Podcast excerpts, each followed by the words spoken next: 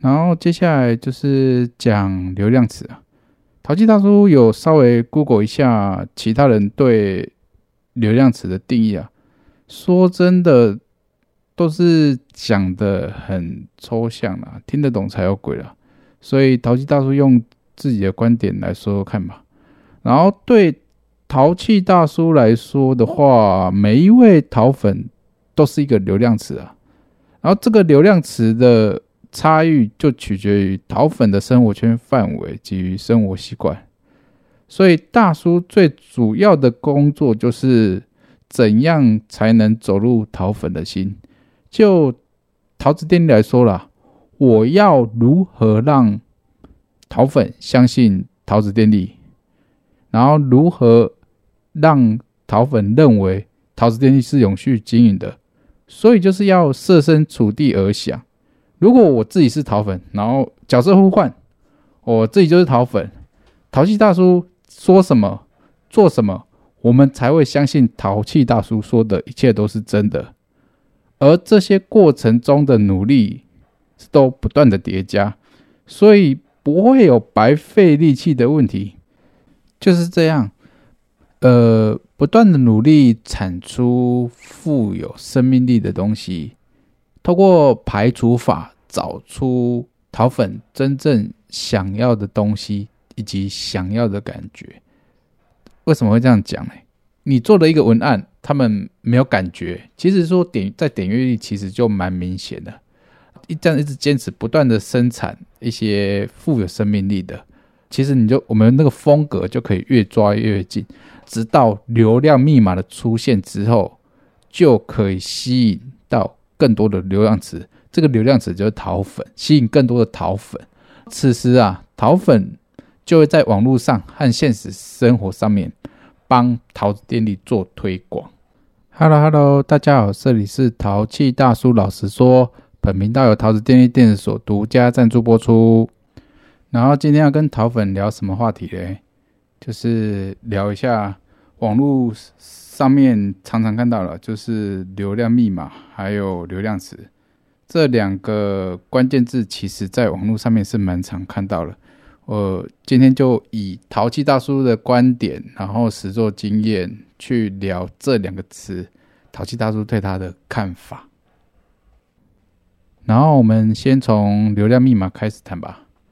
那什么是流量密码嘞？流量密码简单来说就是泛指受众会感兴趣的话题，它有可能是一一个话题，也有可能是一张图，或者是一支影片。而我们有可能在网络上面的时候啊，会听到就是说哦，某某网红掌握了流量密码，这个背后到底？因为有时候就是呃，大家会说哎，他掌握了流量密码，然后他。他们这句话的意思到底是有什么嘞？简单来说，就是网红产出一些东西，然后那些那个网红啊，发现受众很喜欢这一类型的，点阅率也很高。不管因为网红他们看到那些流量都是有数据做支撑的，所以就是说他们有可以看到一些，诶，说这个点阅率很高啊，这之类的，就说我还有一些指数都非常的不错。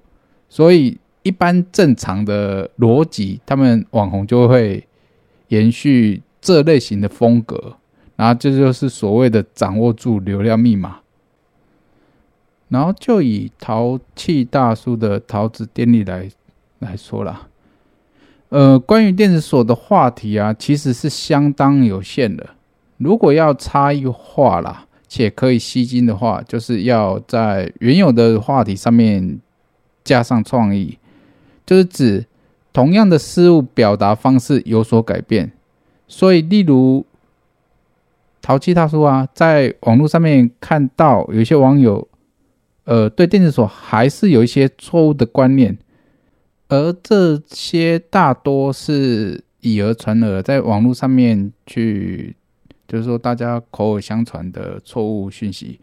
所以，我就目前就是用比较。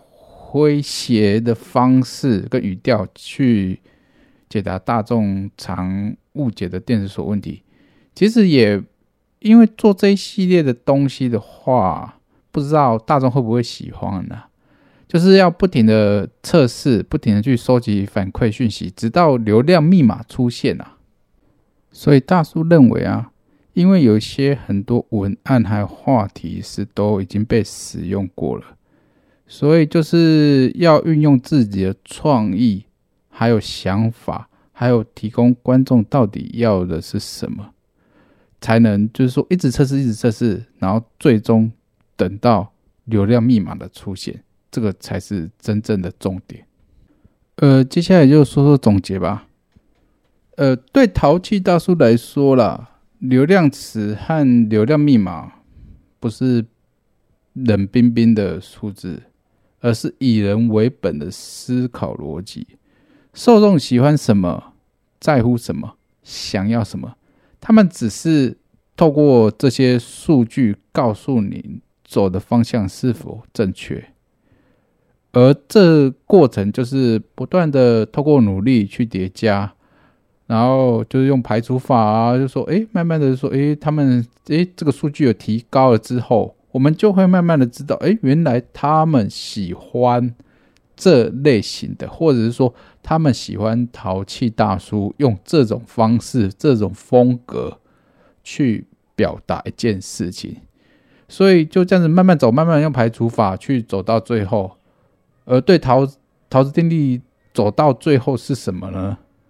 我想一定是成功了。为什么能如此的确定？因为淘气大叔其实已经看到成功的因素都已经出现了。